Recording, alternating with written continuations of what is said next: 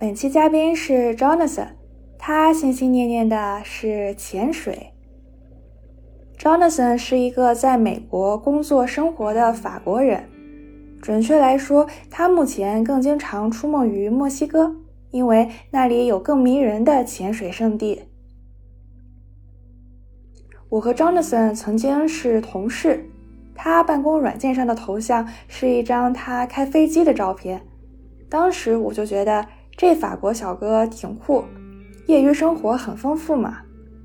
后来，Jonathan 告诉我，人类一生中大部分的时间是在地表附近的水平维度上活动，开飞机是他在向上探索世界，而潜水则是他向下打开地球的另一个空间。之前我一直觉得潜水是一种在海滩度假时的打卡活动，但 Jonathan 拓宽了我对这一项运动的想象。他说，潜水也可以是一剂良药，让患有残疾或者 PTSD 的人重拾希望。他还说，潜水员也可以成为生物学、地质学、考古学专家的得力助手，潜到他们去不了的地方。除了潜水，Jonathan 也谈到了一些法国人在美国的生活体验。美国的哪些事就让他搞不懂，哪些对法国人的刻板印象又让他也不得不认同。好了，话不多说，我们马上进入节目的正式内容。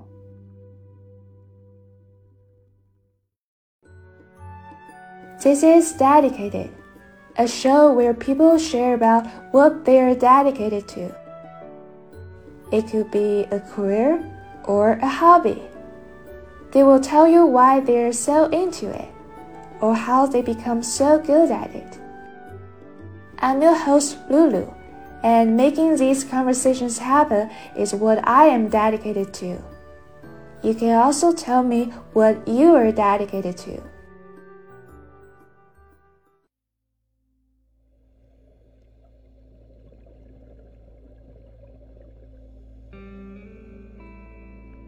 Today we're chatting with Jonathan. He is dedicated to scuba diving because it reveals a whole new dimension of our planet. So, Jonathan, tell us a little bit about yourself, like who you are and what you do. So, welcome everyone first, and thanks uh, for having me. So, my name is Jonathan Dekhtiar, and I'm a French guy living in the United States. Right now, working high tech, but spending a lot of my free time doing scuba diving. And uh, I guess we'll go over that in the next couple minutes. yeah, as Jonathan says, he is a master in scuba diving, and I believe he has already adventured into many places underwater. I, am not sure about the master part, but I do a lot yeah. of diving. Mm, yeah, so maybe I will just get started by um, talking about a little bit about my diving experience. I actually only dive once in Hainan, so that is an island province of China. So I went diving with like an instructor, and the water was crystal clear and very warm. But after I coming like out of the water, um, it was freezing cold, and I drank a lot of ginger soup to keep my body temperature high. Um, yeah, and that's all I know about diving. And all the other thing I will be mentioning today come from either YouTube videos or Jonathan's Instagram posts. I unfortunately never dove in China. I, I wish I, I did, but I, I heard there's fantastic diving in China, but I'm, I've never been doing it. Do you do you remember what you, you saw in the water? A lot of fish, and they're pretty colorful. So no large animals, right? No dolphins or or something. Okay, okay. Yeah, I believe it's because I'm only going to the shallow water, so I didn't um, get to see much of the ocean. So no big animals. So the thing is, in in in diving, most of the time, the most interesting things are going to be very close to the surface, and and the reason is that um, most of the big animals that you know, like dolphins, like whales and stuff, they they can't breathe underwater, so they need to come like to the surface every so often. Um, sea lions are the same, and and so you see a lot of life very very close to the surface, and also because very close to the surface, you have a lot of light then the animals are very colorful, right? And if you go deeper, it's more dark, so there's less colors, it's less beautiful. It's a different beauty. but uh, the, the the most like wow that you get when you scuba dive, it's very shallow. Yeah. So that's my experience, and I think even for those who live by the ocean, they only see the views above the water, and very few of them actually see the underwater world. So today we'll just follow Jonathan and take a plunge into the underwater world. Yeah. So Jonathan, how did you start diving? Like how old were you when you first went diving? So if I recall correctly, and I could be off by one year, um, I started to dive, I think, in 2005 in the south of France in a part called Corsica. I was something like 14 or 15 years old. And uh, it was some kind of a summer camp. And um, I, I went diving in a very, very beautiful part of France. The, the water is very blue and it's very, very beautiful.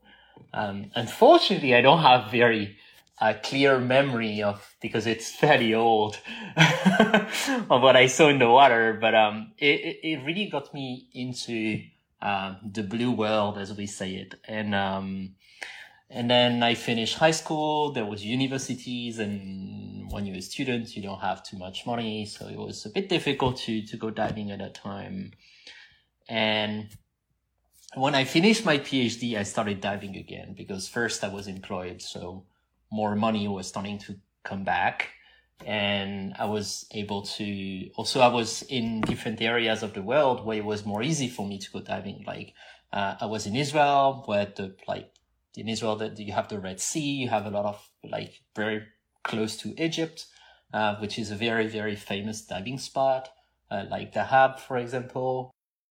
And then I moved to the United States, uh, Northern California with Monterey and and of course all of that allowed me to develop my sensibility to scuba diving and uh, to develop my skills. Um, I also went to Australia diving the um, uh, the Great Barrier Reef, right? And that that was quite an experience, I gotta say. So I started diving very very early, but the reality is that I stopped also almost instantly. I was like, oh, I, I had an experience, like a couple of like probably about 20, 25 dives when I was like a teenager. And then I started, I started again like 10 to 12 years after this. And this time more seriously and going more into uh, the technical aspects of diving. So do you ever like keep track of how many dives you have done so far? Oh, uh, I stopped after 800. at, at the beginning, I was, I was counting and you know, like you, you start counting and I'm like, oh, I'm a, I'm a hundred, I'm 200, I'm 300. And, uh, also there are traditions like in scuba diving, like you, you make a special dive for your 100 dives or your 1000 dives. Yeah, you know, it's kind of like um, a big moment for a diver to arrive at like this, um, kind of points in in your scuba diving career, and it's kind of cool.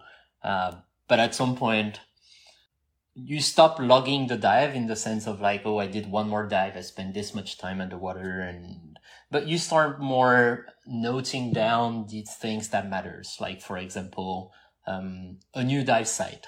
You you dive in a new place, and you're going to note down, oh, I, I've seen that and that was interesting uh, for navigation going to this direction is interesting going to that direction is not interesting so you're going to basically take notes but more to be able to come back or like i've seen this so next time i need to see this um, it's going to be more in this direction. Or like if you train for a specific thing, you're going to say, so today I was training and I trained this, this and this. Um, and I need to improve on this, this and this. But, but it's more going to be note taking for the next time that you dive than really like logging dives like a pilot would do, for example. Pilots, they, they log every single time they go flying. They, they note how, how much they went they were from point A to point B. Um, scuba divers do this, but at the beginning, and after it starts not making so much sense anymore because what is it use it for? Like after 2000 dives, really, you don't really need to log your dives. I would say I, I log something that I find a bit like crazy. For example, uh, I would probably log my first uh, 100 meter deep dive, uh, which I'm looking forward to one day. But uh, um, but because it's it's a landmark, like it's kind of like something very very cool, uh, more than because I want to log the dive really. So how are the dive sites in California? Because I know we have miles of coastline, and I know a lot of people they're going to Monterey Bay or Carmel. Do you like the sites there? So California is indeed um, one of the hotspots for scuba diving in the United States. So even to be fair to actually the whole coast of um, Pacific coast of the United States, like all the way from Washington State um, to Oregon to uh, California, is quite amazing. Like all the way along the coast. Um, I don't have any experience on Southern California, so like San Diego, for example, which has a huge diving community. Like it's it's probably even larger than Northern California. Personally, myself, I'm I'm more used to the Northern California area, so mostly what we call Monterey Bay, and and the Monterey Bay is a U.S. federally protected marine area, and it's the largest U.S. national marine sanctuary. So it's kind of a national park, but in the ocean and um, it, you can find things like sea lions, harbor seals, uh, sea otters. We have 27 species of whales. Uh, we have dolphins, more than 10 different species of shark, uh, like leopard shark, like great whites, like reef sharks. Um, we have octopuses, crabs, and uh, something that is very, very beautiful that is called nudibranch.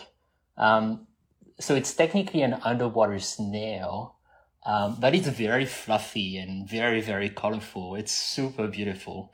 And, and, and, and when you go diving and you see these nudibranchs, like super, super fancy, it looks like, you know, like a designer, uh, robe, but animal. it's fluffy and colorful and it's so beautiful. Yeah, I know there are also like kelp forests uh, in Monterey Bay, right? And a lot of people um, go diving just to see that thing. Yeah, so the kelp is a very interesting plant. Um, it can grow from uh, about a meter per day. So in 24 hours, the whole plant can grow from of, of about a meter. So that grows like super fast. And um, what it creates, it, it creates underwater forest. And so when you scuba dive, you slalom between like the big trees of kelp and um, you see the, the rays of light shining through the forest and you see like these beams going down and we call them god rays and they are absolutely fascinating. And and these kelp forests host a whole sort of like ecosystem of animals that you can see underwater. And uh, so you can find all sorts of fishes, crabs, octopus, sometimes tiny, tiny sharks uh, that are hunting like sharks that are like the size of a handbag. they are really, really small. And it's, it's, it's a very fascinating eco, um, ecosystem to, to be diving.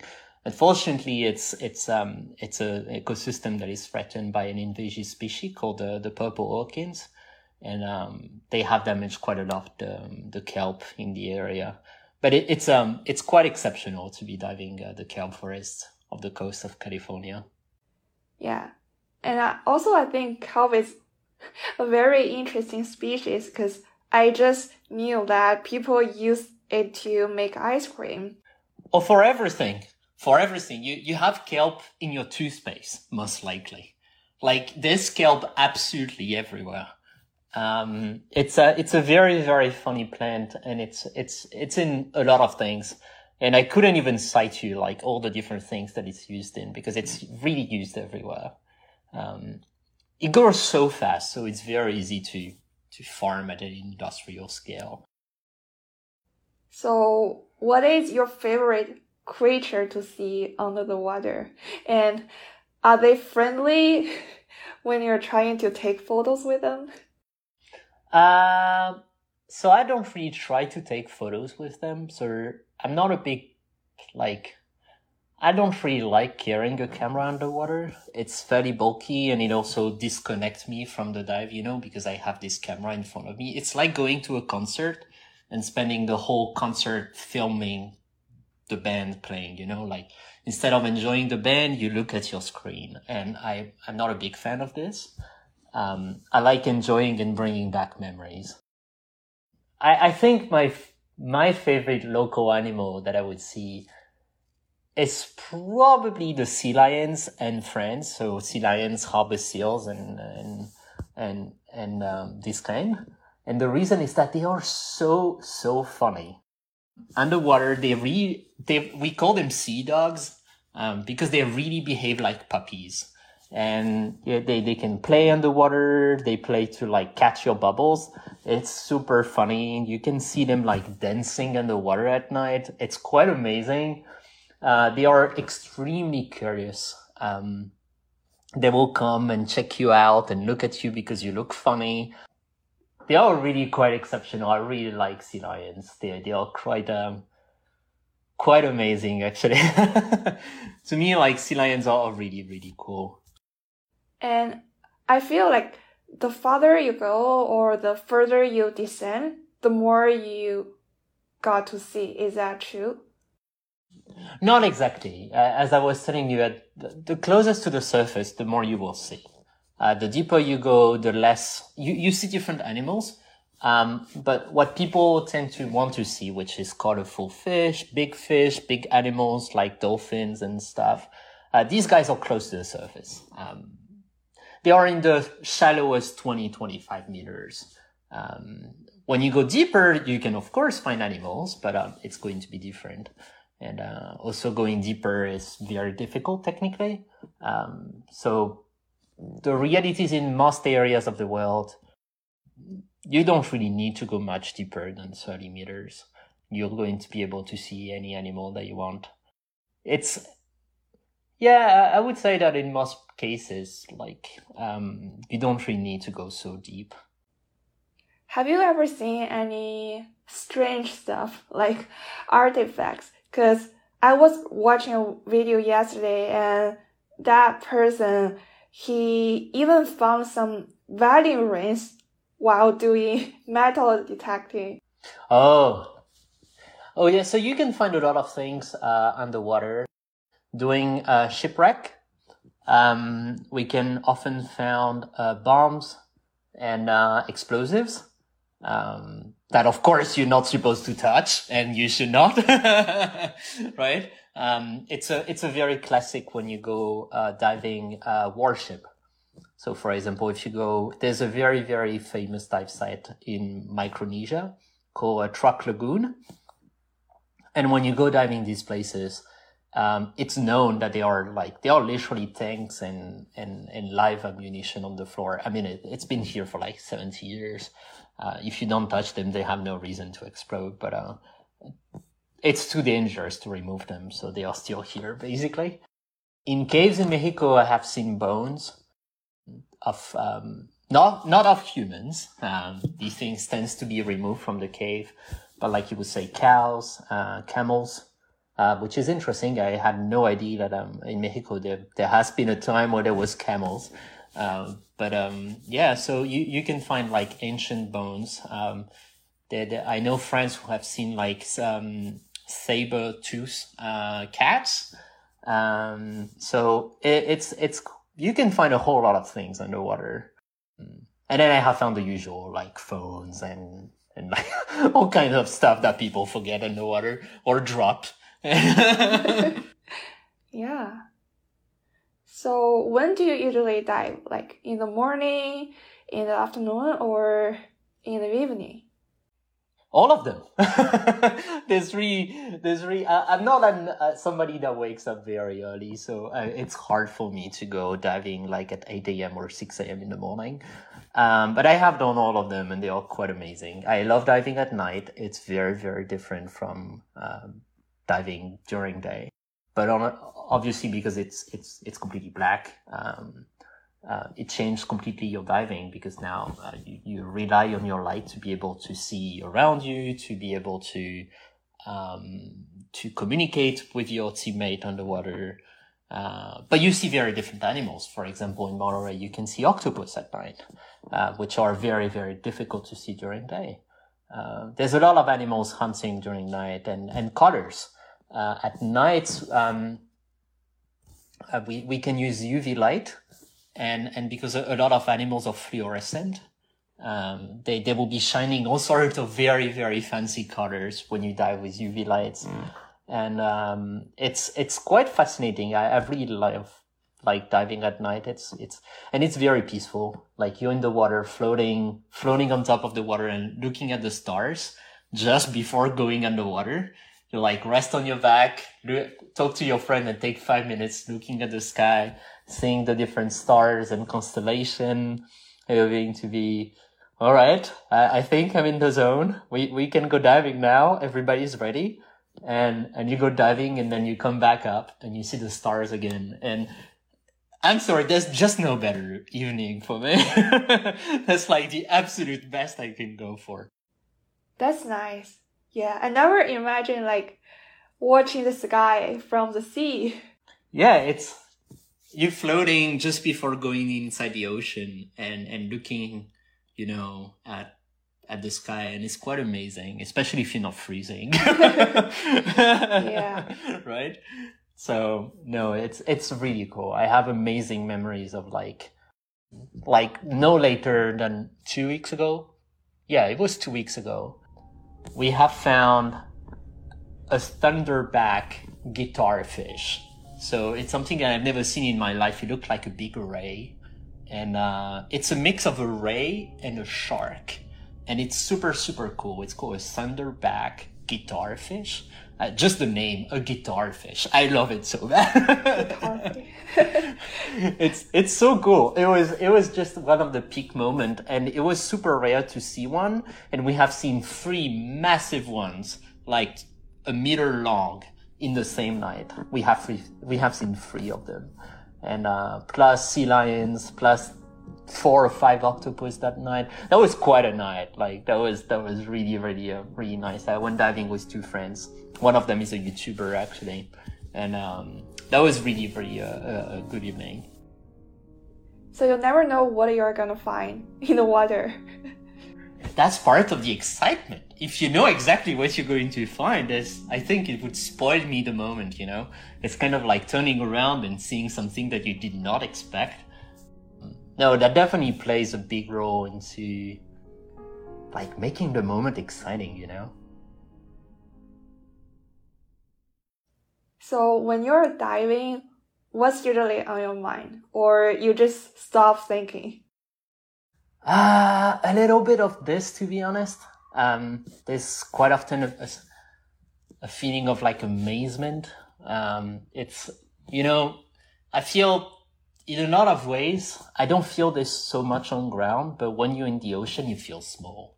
You know, like you feel, wow, the ocean is so vast, it's so large, and I'm so small, and I'm so tiny, tiny. And, and you see all the nature, and the nature has way more strength than you. Um, you know, in, in, in work you can be successful you can achieve a lot of stuff on ground like you can be oh i'm into weightlifting i'm into running a marathon i'm i'm into doing a lot of things. But in the, the ocean if the ocean decides that you're going to have a bad day you're going to have a terrible day. And there's nothing that you can do against it. You know mother nature is very strong and and uh, it's it's it's quite amazing like uh, mind blowing and the, the feeling of being in the water is extremely peaceful because it's very quiet. Um, you know, we, we say that um, scuba diving is a, is a team sport for introverts mm. because we don't talk. oh. so, you know, it's a team sport. We are together, but we are together alone.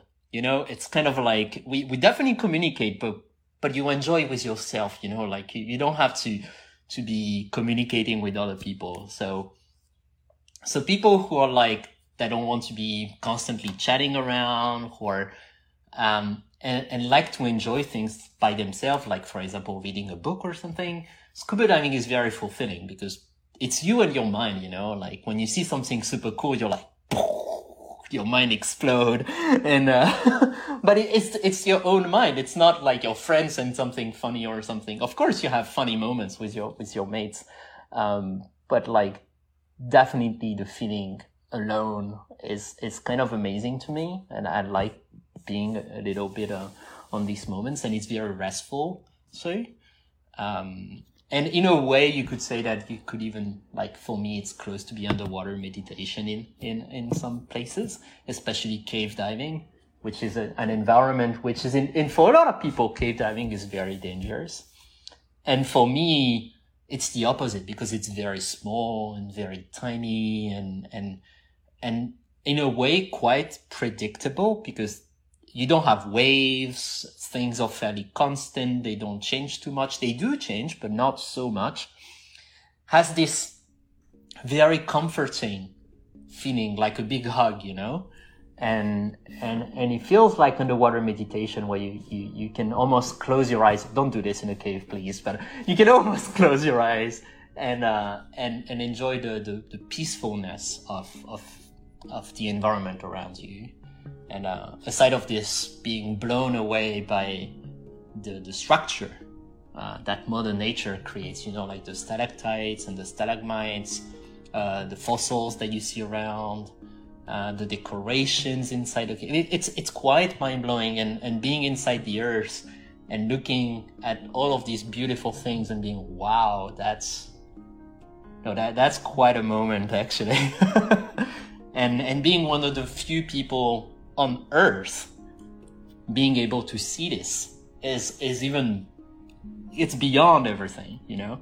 Because first being able to see it is is amazing but knowing that probably less than a thousand people have been here and sometimes even being the first human being ever in history of mankind to be visiting these places and and like being a witness of this kind of environment, that is like mind blowing. Yeah. Very privileged. yeah, absolutely.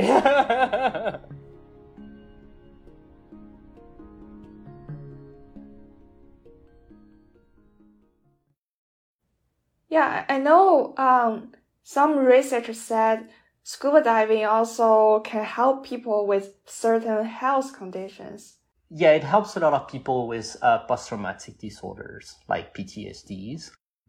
Psychologists and psychiatrists have uh, treated a lot of uh, army people who came back like from very very difficult situation to basically reconnect to the world in a way that is positive and um, also people who have depression um, are often uh, offer to go scuba diving and the reason is that in, in many, many cases, it's a very, very safe sport.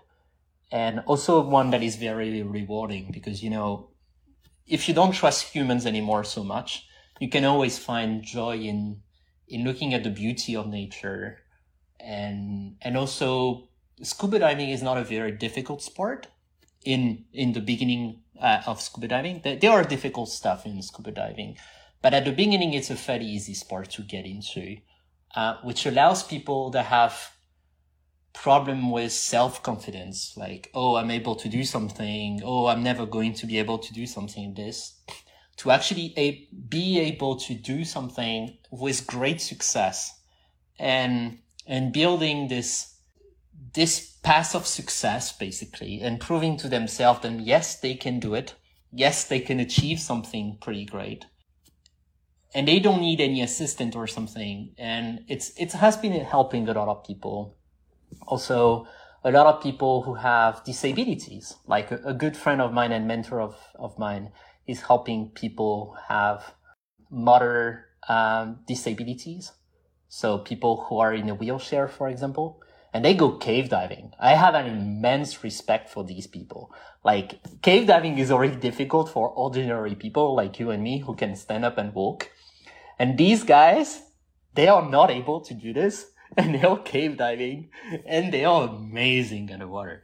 And you're like, wow. it's, and I complained about little things and these guys, they go and they rock underwater. It's, it's insane and, and seeing them being able to enjoy and go over the difficulties that they have in life is, I, I don't know how you can do better than this. Like there's no more rewarding feeling than that. It's really amazing to have friends who allow people with disability to, to live a better life and, and allow themselves to, to go beyond what society would put as limits for them, you know, like, oh, you're disabled, you cannot do this, or you should not be doing this. And, and actually, no, I'm, my, my disability doesn't define me. I, I want to be able to enjoy my life the way that you do. And, um, yes, it's more risky, but I accept the risk and, and, and, and enjoy a full life. And I, I can't blame them for this. Really, I, I'm, I'm not, I can't do it. Yeah, I feel in the water you are able to move more freely and also the buoyancy, they compensate part of the gravity. So yeah, you just got more control of your body and can achieve something you can do like on the land. No, no, that, that's absolutely right. It's funny because at the same time you have more control because you have less of the limitations, but at the same time you have less control because now you have to manage something that you are not wired in your brain to be managing, which is buoyancy. Your brain needs to adapt like breathing because your lungs expand is going to change your buoyancy. So if you breathe in, you go, you're going to go up. And that's super weird at the beginning, you know, like breathing is going to change the way it's going to affect the way that you float underwater and and it's relearning. It's like relearning to walk, but this time it's relearning how to be underwater. So yes, it's definitely being more free. You you have less of physical limitation, but at the same time, it feels a lot more difficult because it's kind of like learning to walk on Mars. It's it's a very different experience. I see. So, do you prefer to go solo and just get away from the civilization, or you usually find someone to dive with you? It depends. It really depends on the type of diving that I'm doing and where I'm going. Being able to dive solo require a high level of uh, training uh, because you have to be comfortable solving any issue uh, that you may encounter but at the same time, diving solo is also less safe. There's not a there's not a second person that can help you in case you have a trouble. Um, and also there's something that people don't value too much, but um, you don't have a second brain in the dive. You don't have somebody with critical thinking that is able to question your decisions. You don't have somebody that is able to give you a second option, you know, for example, getting lost underwater. You don't have someone who is like, no, the, the way, the direction back to the shore or to the boat is that way. It's not the other way. So having a, as you would say, a backup brain underwater, um, is very useful too. So it's, there are risks and benefits. It's not that I prefer diving alone. It's more in many situations, um, it's not always easy to find a competent diver that would be coming with you and going with someone that is not as trained as you are, um, in a way, can be more of a danger. Because, for example, when you go diving with an instructor, the instructor is by themselves, right? You're not going to provide any assistance to the instructor. You have no idea what you're doing. The instructor is not going to rely on you in case of trouble. So the instructor is diving alone, effectively and and because you don't know what you're doing the instructor is how is now having more risk to themselves because first they have the risk to themselves that you can help, but now they also need to manage your risk. And because you are an inexperienced diver, your risk is pretty high because you might generate issues that you don't know how to solve. So it's a delicate balance and it depends on the type of diving that you do. Um, so in places that I know very well, that I'm very comfortable, I have no problem going diving solo. Um, when I don't know the place very well, or when the dive is a little more difficult, I prefer um, going with someone that I know. So, who is your best diving buddy? Um, my best diving buddy. I have quite a few, but one that I really enjoy and I'm going very, very often diving with him is called Marceline Nebenhaus. And he is my scuba diving, cave diving mentor. He lives in Mexico. He is uh, a technical diving instructor uh, in Mexico. And aside of being an amazing diver and a very smart guy, and it's quite amazing to, to spend some time with him. Uh, he's also someone who helped me grow as a diver. And, and if I'm, if I'm here today, it's in big part because of him. Like I learned so much from this guy and it, it's, it's quite, um, it's quite amazing to be diving with this man and I, I really enjoy it.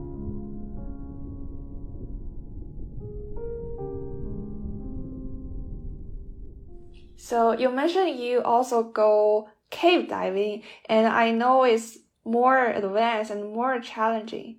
But first I have a question. So where um, are these caves usually located and how are they formed? So all over the world, really, you have caves more or less everywhere.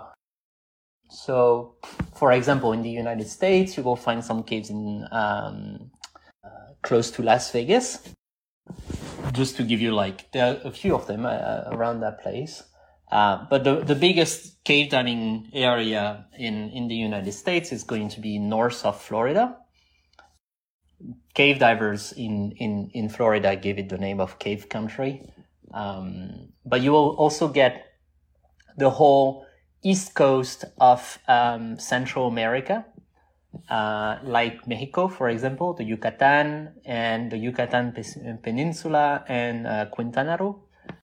And you can go fairly south and you will find thousands of caves.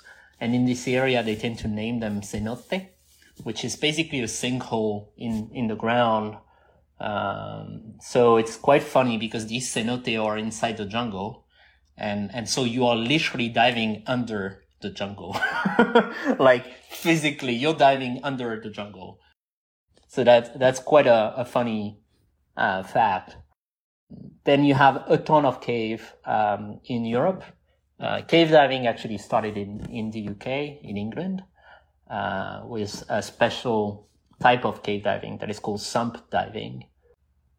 Then you have a ton of caves in France, in the southwest, actually where I was born, um, close to Toulouse. Uh, it's really like the French cave country is actually where I was born. I never cave dived at that place, but um, it's really a, a, very, very popular area for this. Uh, China actually has a very, very um, large amount of caves, very, very deep. China is actually loaded with caves. Uh, then you also have Thailand and Indonesia, and uh, it's all over the world. And and the reason is basically when it rains, um, the water infiltrates the ground, and and because the water um, absorbs CO two in the atmosphere, it becomes mildly acidic, and and this acidity dissolves the the rocks uh, in the ground, and this specific rock that forms the caves is called limestone. And and basically the rainwater over many years uh, dissolve the water little by little and create underground river. And when it becomes su- sufficiently large, it becomes a cave. And uh, basically, then you have the cycles of, uh, for example, the ice ages that were where the, the, the water level around the planet dropped down. And so this flooded cave become dry cave. And uh, so that's the reason why we can find like a large animal skeleton inside a cave is because at that time of history, like 14,000 years ago, you could actually physically walk inside a cave because the cave were dry. And at the end of the ice age, something like, if I'm not incorrect, like 13,000 years ago, um, the clay flooded back up. So basically they were entirely protected for like 13,000 years. That's the process that, that caves, most of the cave form. Uh, it's going to be a rainwater dissolving the limestone. Yeah, because I watched some cave diving videos and I saw they look like freezing waterfalls, which looks amazing. Yeah, it's uh, caves look completely different depending on the part of the world. And uh, a big factor uh, for the aspect of how caves look like is going to be water temperature. Um, so, for example, in France, it's very, very cold. Uh, I mean, when I mean very cold, I mean about 10 degrees C, so something like 50 degrees Fahrenheit. And you, then you have the, the cave in Mexico and in Florida, which are much warmer, uh, around 22, 24 degrees Celsius. And I'm not exactly sure how much it makes in Fahrenheit, maybe something like 80 Fahrenheit. Um, and then you have the amount of flow. Uh, so the amount of water that the cave is, um, is passing through. And, and the more water that you have, the less the more big the tunnel are going to be because obviously the more water, the more they basically bite into the rock. And, and if you don't have a lot of water, uh, if you don't have a lot of flow, then the, the cave become more uh, delicate and you have more decoration. So for example, stalactite and stalagmite. So in Mexico, for example, the caves are a lot more decorated. In Florida, the caves are a lot more massive. Um, so it's a very, very different experience to be diving in different parts of the world. And is it hard? Because I see like a lot of passages or tunnels, they look very cramped. And I feel if you move, you're very easily like bump into stuff. Uh, it takes training. I'm not going to lie.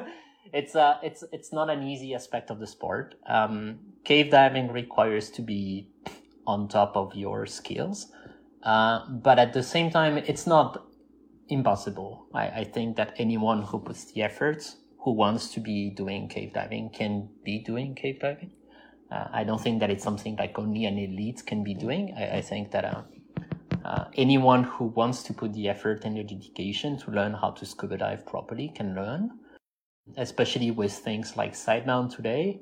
Uh, even people with like mobility issues can can learn cave diving because before um, with twin set back mounted um, problem like shoulder problem would definitely limit you from going cave diving because you're not able to reach behind your back. Uh, but today with configuration like side mount, we are able even with people who have some sort of reduced mobility uh, like for example the disabled people that I was talking earlier about, you are able to go cave diving. So for now, to me, it, yes, it's a complicated, it's a complicated part of the sport, uh, but it's achievable for anyone who wants to actually put the work and the dedication to learn anything. But you know, like any sport, like anything that you want to learn, like if you want to learn running, if you want to learn biking, uh, it doesn't come overnight, right? You, you have to be running every single day. You have to be swimming every single day. Uh, and little by little, you improve and you're able to climb the Everest. But you don't wake up in one day and be like, Hey, can I climb the Everest? The answer is no.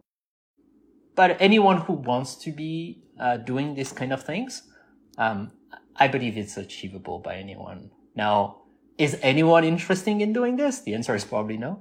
um, and anyone who wants to is probably able to be doing it.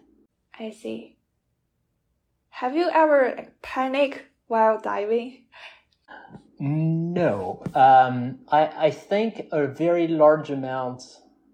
I'm, I put a lot of effort in my training and the amount of effort that I put in my training allowed me to keep my control at all time. And it's a very important part of scuba diving is if you start panicking, this, it's, things are not going to end up nicely for you. And what I mean not nicely could mean that you're going to die. Um, so being able to keep control and, and keep mental control on the situation at any time without losing grip on the situation, even when the situation is catastrophic, is going to be the difference between survival and major, major, major issue.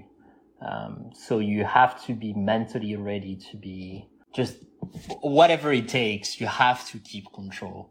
Uh, but obviously, this kind of mindset is more important when you do activities like cave diving that are inherently more dangerous than if you just go diving from a boat uh, during your holidays where theoretically nothing can really happen you know? Uh, it's it's a very safe activity. But when you go on the more difficult operations and and difficult type of diving like technical diving like deep diving or, or cave diving and now being able to assess and manage any sort of situation uh, is going to be your life is going to depend on it. So you you have to be able to keep control over it. And uh, we even have um, a funny saying that is is kind of funny when you compare it to uh, work. People say, "Oh, we." I, am very good working under stress. You know, I have a lot of stress at work and I do very well working under stress scuba divers have a pun is that we work well under pressure because under pressure because of the water and underwater there's a lot of ambient pressure. So cave divers and, and scuba divers in general learn how to work under pressure in the literal and the uh, more image way of learning to work under pressure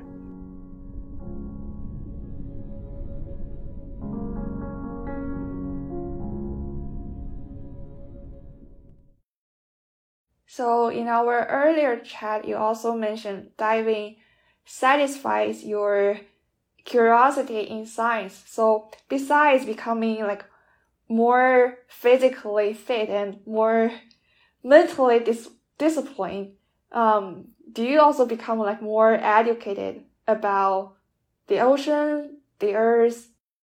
I, I think it's very difficult to go diving and pay no interest into what you're going to see.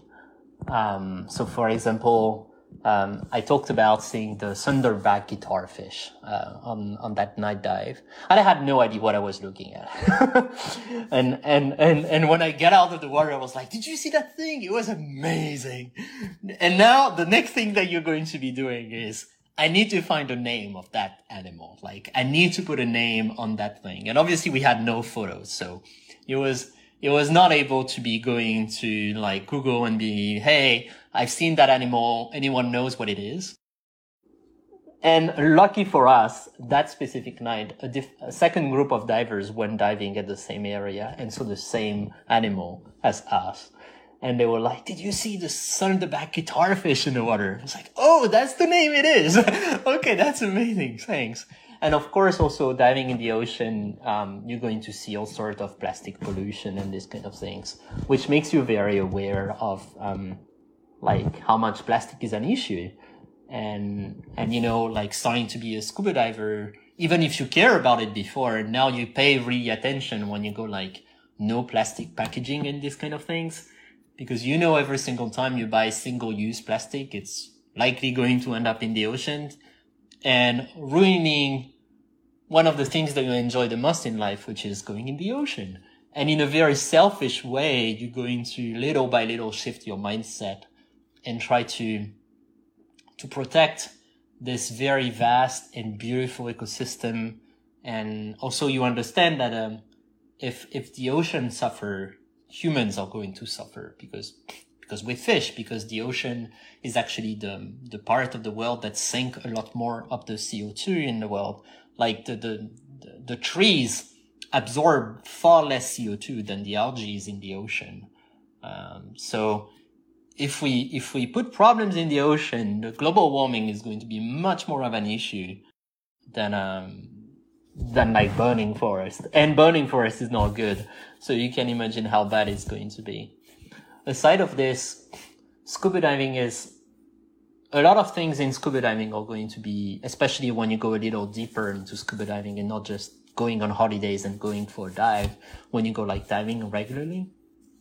There's a lot of things about science, like ecology, like marine biology, um, things like human biology, like when you start doing technical diving, you learn about decompression theory. So you learn about how your body is going to absorb gas and release gas and how does your like decompression work. Um, and it's a very experimental science because it's, it's very difficult to, um, to be uh, like measuring things in the human body, and it could also be fairly unethical if you think about it. Um, but it's it's quite a fascinating thing. There's a part of mathematics which is a big thing for me, and and it's very scientific. You can also be part of uh, scientific expeditions, answering very important questions for uh, science. Like for example, one of my mentor um, and one of my first technical diving instructor, uh, actually in Northern California, called Alberto Nava, uh, was a expedition leader for National Geographic and found in a cave dive in Mexico the oldest skeleton in the American continent, and um, and they were able to contribute to the history of how the humans conquered the American continent, like where did human came from? Did they came from the ocean? Did they came from um, like the North Passage, so basically Siberia to um, Alaska? And we're not talking about like recent history. We're talking about thirteen thousand years ago. It's it's very very old. Uh, so that's that's like fascinating to be able to be part of this research project. and uh, when you, you when you start to be good at diving, you, you you are able to do a lot of things that are very good, not only for yourself but for for humanity, for science. Like there are uh, organizations like in Northern California called Reef Check that are going basically to be checking uh, the health of um, the ecosystems and the different species and counting how many uh, individuals you will see of that many fish, of that many crabs, to be able to assess basically the life of the reef um, in Northern California. And they are very, very big, like communities um, doing this kind of thing. So, regardless of your sensibility, there's always something that can be a research project where you can um, where you can go to. You can go like doing wreck diving. Like for example florida it's a big thing and you can study the wrecks and there's there's really a lot of things that scuba diving opened the door to and it's quite fascinating. So there are a lot of scientific divers there doing like research underwater oh yeah yeah in order to major in like marine biology or even archaeology, you need to learn to dive. You don't have to. Uh, we collaborate with these people quite often. Um, like, for instance, a dive shop in Mexico that I really like called Under the Jungle. Uh, collaborate with uh, universities in the United States to study the underground water system um, uh, in the Yucatan Peninsula, and and and often these people are not divers. Some of them are, but not all of them. And even if they are divers, maybe they're not trained to be doing that specific type of diving uh, because it could be too deep or in an environment that they don't know. And, and so divers have to collaborate uh, with scientific people to be able to basically divers go underwater and collect the data that they need for further analysis.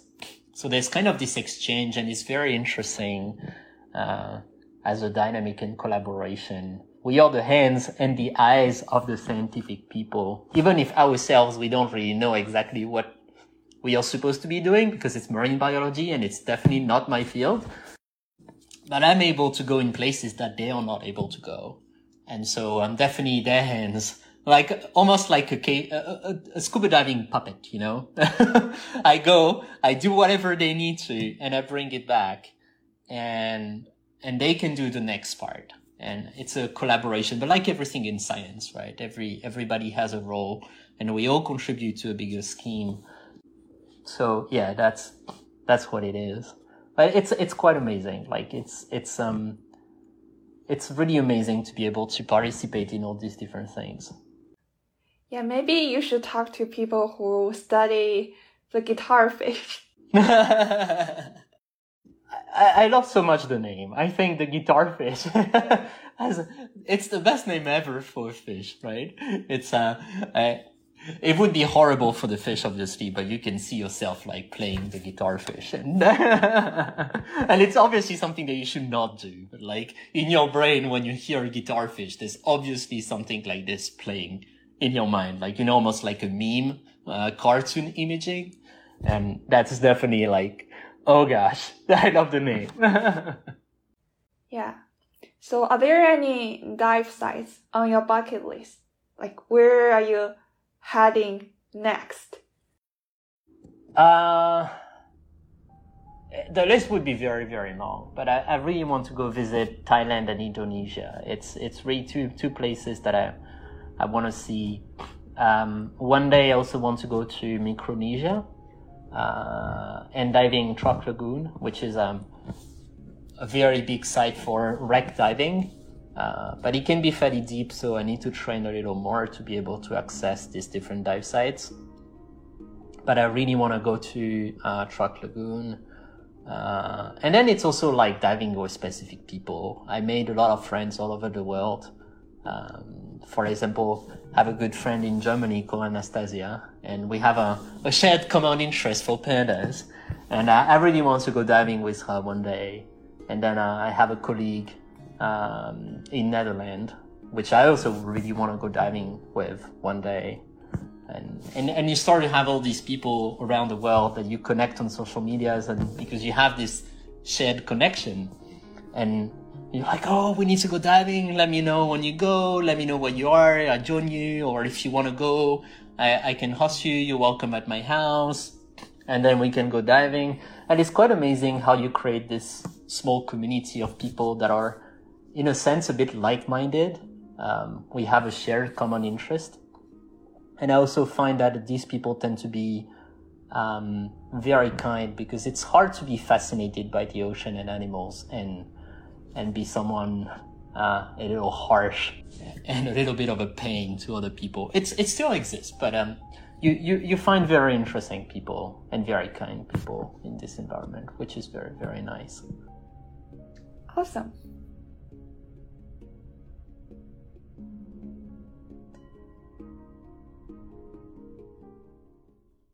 Yeah, so you're a French guy living in the US. I'm wondering, like, when you first moved to the United States, what are the few things you noticed that are very different from what you experienced in France? Food. Food. As a French guy, the answer is going to be straight. It's food.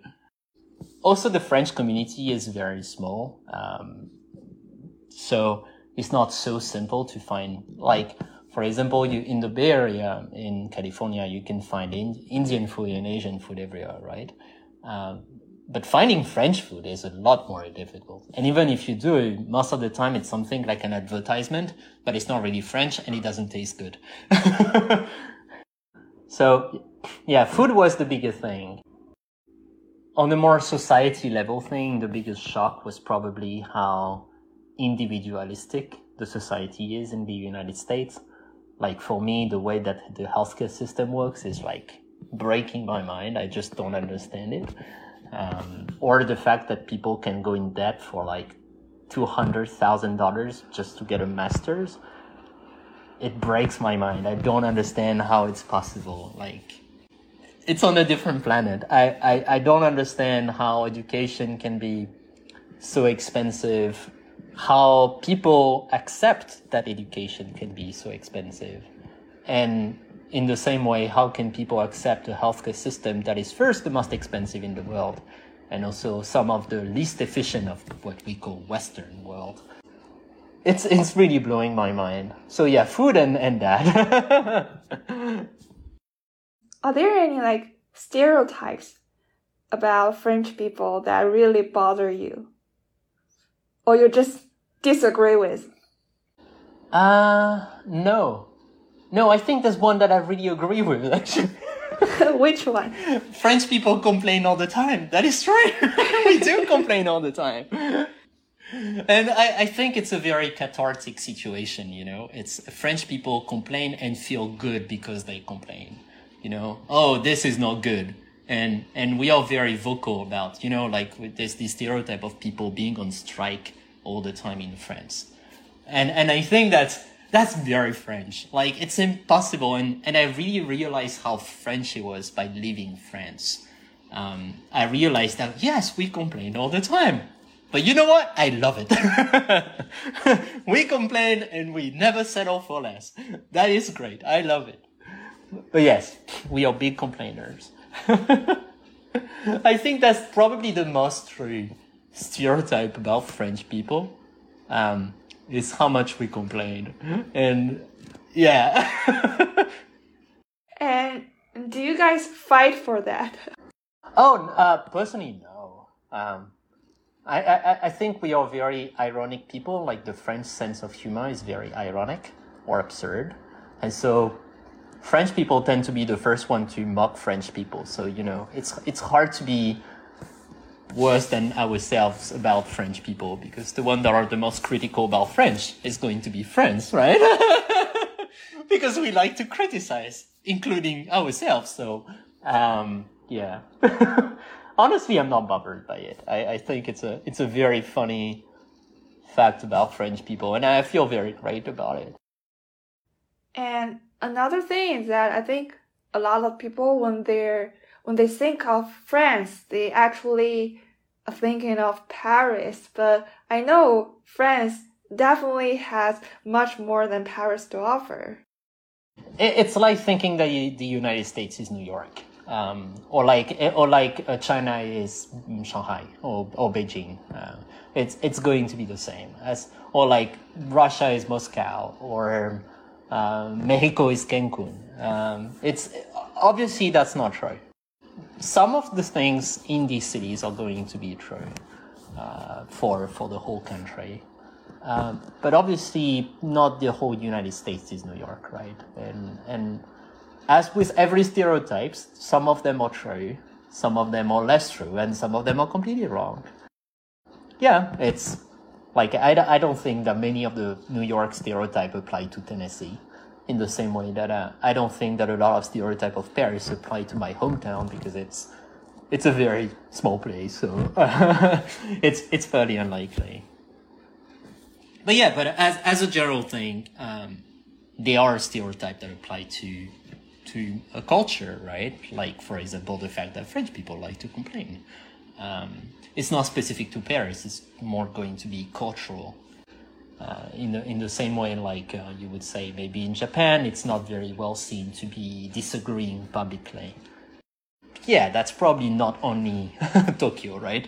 It's it's probably more going to be cultural wide. By the way, which city are you from? So I'm from the southeast of Toulouse, uh, which is uh, very close to Bordeaux if you like wine. it's the southwest of France. Is it very different from Paris? Yeah, yeah, very different. Um, France have very strong identities depending on geographical regions. And, and the reason is that France is kind of an right in the middle of Western Europe. So if you go to the north of France, people very close to German mentality, more close to that. If you go to south, on the west we have Spain, and on the east we have Italy. So obviously, being so close to different countries is going to massively influence the way that people think and the way that people behave. Um, and even it influenced the, the words that you're going to be using. Right? In, for a long time, France had a lot of local languages that were actually inspired by Spanish or by Italian or by German, uh, depending on where you are in, in France. And it's it's very interesting because the food is completely different depending on where you are in France. Like if you go to Switzerland, you're very close to the Switzerland border, like skiing in the Alps. You have a lot of very um, cheesy kind of food that is very very close to Switzerland. And then you go to southeast, like the French Riviera, and you will find a lot of closely related food to Italy. And then you go to my home place and you find a lot of things close to Spain. Um, so it's it very depends um, geographically, and also the climate varies a lot between north and south, um, which gives us actually this wide range of different wines that we have in France uh, because the, the, the climate is so different that you end up with completely different wines. So, what food are you missing the most? Oh, cheese. I can't wait to have a good piece of cheese. So, you don't like American cheese? Ah, no. they're, they're all good ones. They're all good ones. Uh. But um, a lot of the good cheese in France are illegal in the United States uh, because they are not pasteurized. Oh. Um, uh, so the problem is because they are not legal, you can't even produce them or import them. Uh, the problem is the pasteurization process remove a lot of the taste of the cheese. Yeah, it feels a little different. Some of them are pretty good, and I like, for example, uh, Jack cheese. It's pretty good, or pepper jack. It's pretty cool. But I, I miss the the good taste of a blue cheese. you know, you know, there's a couple of cheese in France where we have a joke like "kiss your wife one last time before biting in that cheese," because you're not going to be ever able to do it again. I see. Hmm. Yeah. Yeah, I, I know you're a big fan of pandas. So what is a big deal about them? Oh, um, so when I was a kid, my dad was like, "You're some kind of um a bear." Um, you know, I apparently I was behaving a little like a bear, and and the big question for a couple years was what kind of bear? Is it like uh, a mountain bear? You know, like a brown bear? Is it a polar bear? Is it a panda bear? And uh, turned out that apparently, uh, given my personality, I'm a panda bear because I love hugs, I love food, I'm annoying, I'm cuddly, and I'm very, very clumsy. I break everything I touch. And apparently, just like pandas. and so the pandas became like my nickname. It's like, hey panda, how you doing? Blah, blah, blah. And and also I like it. I like them. I think they are very fluffy and cute. Uh, they are adorable. And uh, later on, because my name is John or Jonathan, and there are Johns everywhere, especially in the United States, it's more easy, like when you want to put your name on something, you know, to just use Panda because there's Johns everywhere. There's only one Panda. right. so it's just more easy to start putting your name as being Panda than being John. And it's the same like, hey, where have you been last night? Oh, I was with John. With John. Oh, I was with Panda. Oh, that Panda. Okay, that works. And, and everybody knows who you talk about. So my friends started to call me Panda because it was more easy. And to be honest, I like it, so it stayed. Yeah, I, I feel pandas are just very special. So their eyes are different. And also, I think their diets are different. Because I can't think of any other animals who also eat bamboo. Oh, the red panda actually. Uh, so they are called panda, but they are not panda. They are actually fox.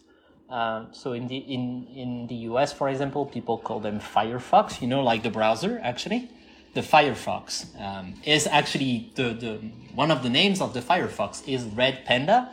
It's absolutely adorable. It's so cute, and they eat bamboo. Hmm. Yeah. And also for this year's Winter Olympic, um, we also picked Panda for the mascot. I know all my friends started to send me videos and it's like, John, did you see the panda is the mascot of the Olympic Games? I was like, what else? What else, you know? The most lazy animals to represent extreme sport, of course. hey, thank you for listening.